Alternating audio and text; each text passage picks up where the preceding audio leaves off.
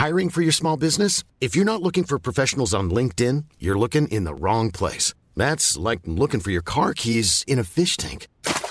LinkedIn helps you hire professionals you can't find anywhere else, even those who aren't actively searching for a new job but might be open to the perfect role. In a given month, over 70% of LinkedIn users don't even visit other leading job sites. So start looking in the right place. With LinkedIn, you can hire professionals like a professional. Post your free job on linkedin.com slash people today.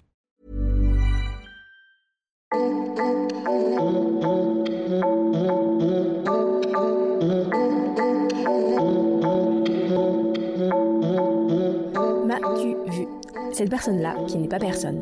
Le podcast qui débunk les imaginaires les stéréotypes du social en donnant la parole aux premiers concernés qui vivent directement ou indirectement des situations qui questionnent dans le social. Et des expertes et experts en lien avec ces situations interviendront. Alors, abonnez-vous, partagez et parlez-en autour de vous et surtout n'hésitez pas à me contacter pour vos retours sur mon Insta matuvu.podcast. Mais avant toute chose, voici un abécédaire du social pour comprendre les bases de ce dont on parle. Une lettre, un concept. Installez-vous bien, socialisons.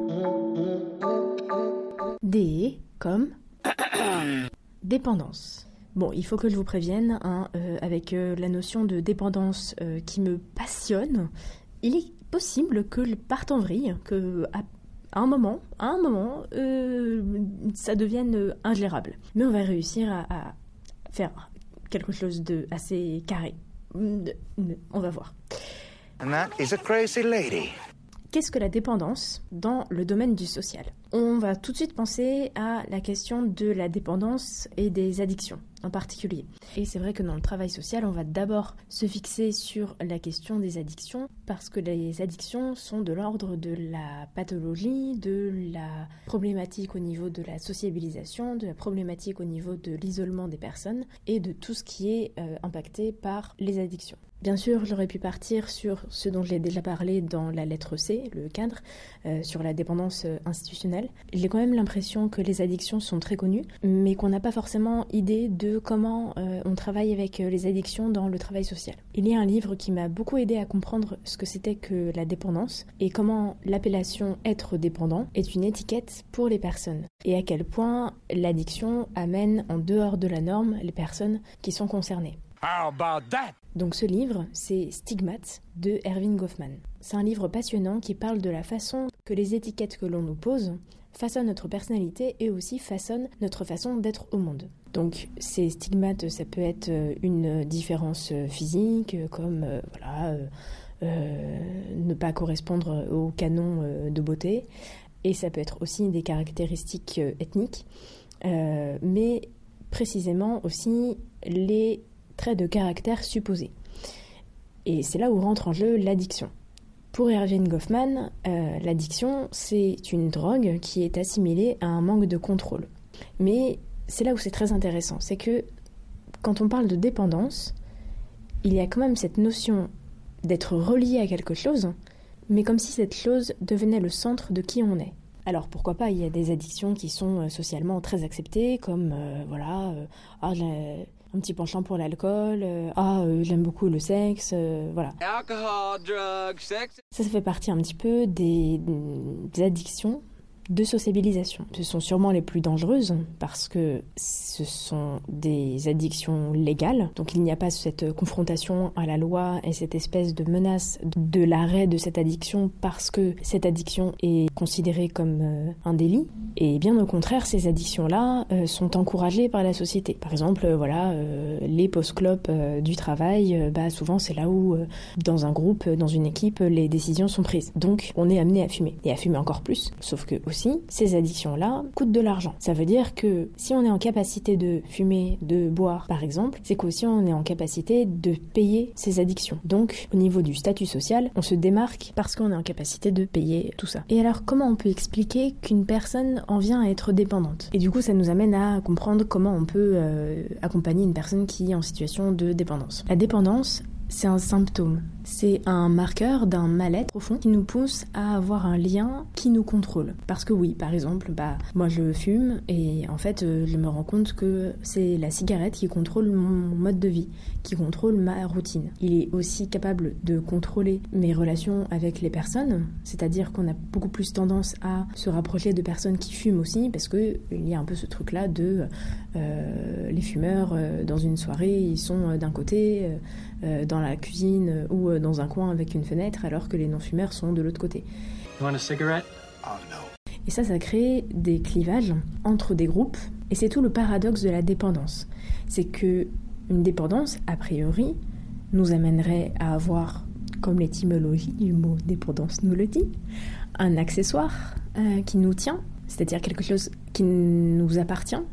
Et en même temps, c'est la dépendance qui peut nous éloigner euh, de la société. Parce que si on prend des dépendances, par exemple à des drogues dures, très rapidement, ça nous éloigne de la société parce qu'on adopte des comportements qui ne sont plus acceptés par la société. C'est-à-dire des comportements délirants, des comportements euh, de renfermement sur soi. Euh. donc là, on n'est plus du tout dans la sociabilisation, on est dans un isolement. Sauf que quand on commence une dépendance, qui n'est pas une dépendance de sociabilisation, on commence souvent ces addictions au sein d'un groupe. Et ça, c'est Howard Baker qui en parle dans son livre Outsiders. Donc ça, je vais vous en reparler parce que ça génial, c'est génial, c'est génial.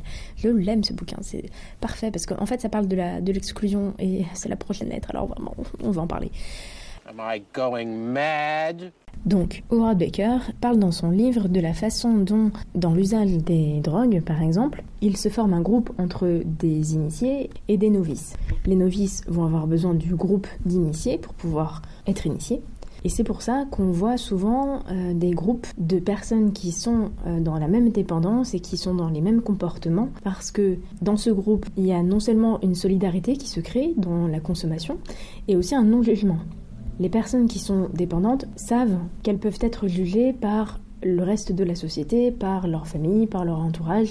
Et c'est aussi comme ça que se crée l'isolement, c'est que la dépendance implique un lien très fort entre la personne et la substance concernée, et en même temps un isolement. Ça, c'est un cercle vicieux. Enfin, c'est terrible parce que la plupart du temps, la façon de rompre une dépendance, c'est de se couper de tout environnement et de personnes en, particulier qui pourraient encourager ces dépendances. Et en même temps, le principe, par exemple, des alcooliques anonymes, des euh, narcotiques anonymes, c'est justement ben, de s'aider entre personnes dépendantes ou de personnes qui sont anciens dépendants. Donc voilà, c'est ça un peu le, le paradoxe euh, qu'il y a dans la dépendance et la complexité aussi à pouvoir travailler euh, sur l'arrêt de la dépendance. Je vais donner un exemple quand j'ai travaillé avec euh, des jeunes majeurs, un jour, euh, un, jeune homme de 20 ans vient me voir en me disant, je, vous la fais courte hein, parce que c'est une longue histoire, et me dit qu'il euh, était en soirée et qu'il a commencé à consommer des drogues, donc c'était du, crack principalement, parce que c'est une drogue très peu chère, et qu'il se rendait compte qu'il n'arrivait plus à s'arrêter, et que tout ce qu'il pouvait gagner comme argent avec des petits boulots, il le dépensait en drogue. Donc il vient me voir, c'est bah, du coup pour que je lui propose des solutions, pour que je le mette en contact avec des associations, des structures qui peuvent l'aider. Donc je lui propose de l'accompagner dans un CARUD, qui est un centre d'accueil et d'accompagnement à la réduction des risques pour usagers de drogue, qui euh, va accompagner justement avec euh, des addictologues, des psychologues, des personnes qui sont dans l'idée d'arrêter euh, leur dépendance. Il fait un premier rendez-vous, on ressort du rendez-vous, il me dit oui oui c'était bien, c'était bien, bon bah de toute façon j'ai rendez-vous la semaine prochaine, ok bon bah. Moi je me dis bon c'est une première étape, on verra bien. Quelques semaines passent et je lui demande comment ça se passe avec euh, la psychologue euh, du CARUD. Euh, est-ce qu'ils arrivent à avancer un petit peu? Bon, il regarde ses pieds et il me dit Bah, je suis pas retournée en fait. C'est pas un échec. Tout ça n'est pas un échec. Tout simplement, il n'était pas prêt. Il n'était pas prêt à arrêter son addiction. Encore une fois, la dépendance, c'est un symptôme de quelque chose de beaucoup plus large, d'un mal-être beaucoup plus large. Et c'est pas en partant de l'arrêt de la dépendance qu'on peut travailler sur les problématiques des personnes. Ça fait partie du parcours, mais ce n'est pas le début, à mon sens. C'est de mon expérience que je peux dire ça. Maintenant, toute personne est différente et les carudes sont aussi des étapes qui peuvent être à un moment, puis arrêter, puis revenir euh, dans ce genre de centre. Tout ça est très lié euh, à la personnalité de la, des personnes qu'on accompagne. Alors les dépendances euh, sont considérées comme des conduites à risque pour plein de raisons. C'est qu'effectivement, donc la plupart des substances qui sont prises par les personnes sont dangereuses pour la santé, surtout à haute dose. Et en fait, c'est ça que recherchent les personnes qui sont dépendantes c'est cette prise de risque, c'est cette façon de se faire du mal, de se mettre en danger, de jouer avec la mort parce que les personnes sont dans un contexte de souffrance. Et là, les dépendances sont euh, considérées comme des conduites à risque parce que c'est l'idée de jouer avec la mort, de euh, s'exposer à, la mort, donc on appelle ça l'ordalie, mais dans la souffrance de la dépendance, parce qu'on peut être aussi euh, bah, finalement dépendant à la scarification.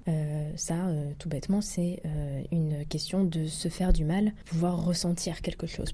Dans les conduites à risque, il y a plusieurs catégories on va dire. Et en fait, ces catégories, c'est euh, plusieurs effets de ces conduites à risque. On va penser par exemple euh, donc sur euh, les drogues dures à la question de la disparition. C'est quand on est en état de souffrance, consommer des drogues dures souvent qui nous font délirer, qui nous font dormir, qui nous font voilà, toutes ces, tous les types de, de drogues dures ont cette question de quitter la réalité, de quitter ce monde qui est trop difficile pour les personnes concernées c'est une sorte de petite mort. C'est une sorte de disparition pour un court temps, le temps de souffler. Après, on va avoir des dépendances comme une dépendance à la scarification. Et la scarification, euh, ça c'est David Le Breton. Alors il faut être clair, hein, David Le Breton c'est mon idole. Voilà, il y a des gens qui ont pour idole euh, Lady Gaga ou Beyoncé, bah moi c'est David Le Breton qui est un anthropologue. Il est absolument merveilleux. Il a travaillé sur l'adolescence, sur les souffrances de l'adolescence, sur le corps et vraiment, enfin tout ce qu'il dit c'est impressionnant et, chaque vidéo que j'ai vue de lui c'est dingue parce que euh, il, met des mots sur des choses qui paraissent complètement floues et à chaque fois je suis là mais, il est trop bien et c'est ouf et c'est génial. Oui, je, suis partie en vrille, voilà, je, vous l'avais dit, je, parle en vrille. Eh ben, tout bêtement, j'ai vu justement une vidéo que je vous mettrai en lien où euh, il parle des figures de conduite à risque et lui il parle de la dépendance comme une façon d'échapper à la complexité du monde grâce à un mode de vie réglé par la course à l'argent, au produit. C'est toujours une course à la sensation dingue qu'on aura eue euh, de la première fois. C'est là où je commence à partir en vrille, c'est là où je commence à... c'est trop bien, enfin vraiment regardez David Le Breton et lisez tout ce qu'il fait, c'est juste ouf et moi il m'a changé ma vie et je l'aime tout en professionnellement. Enfin, je... Am I going mad?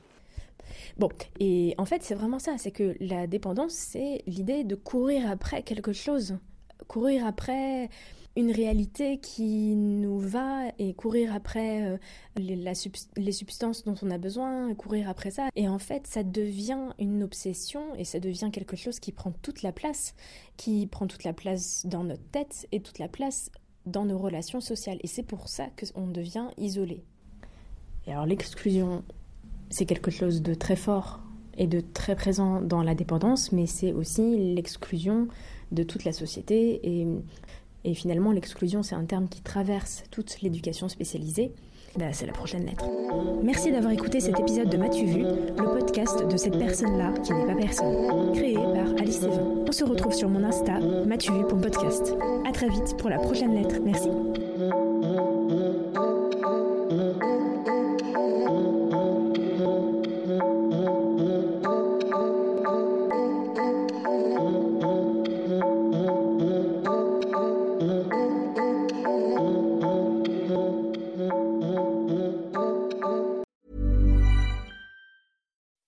When you make decisions for your company, you look for the no-brainers. If you have a lot of mailing to do, stamps.com is the ultimate no-brainer. Use the stamps.com mobile app to mail everything you need to keep your business running with up to 89% off USPS and UPS. Make the same no-brainer decision as over 1 million other businesses with stamps.com. Use code PROGRAM for a special offer. That's stamps.com, code PROGRAM.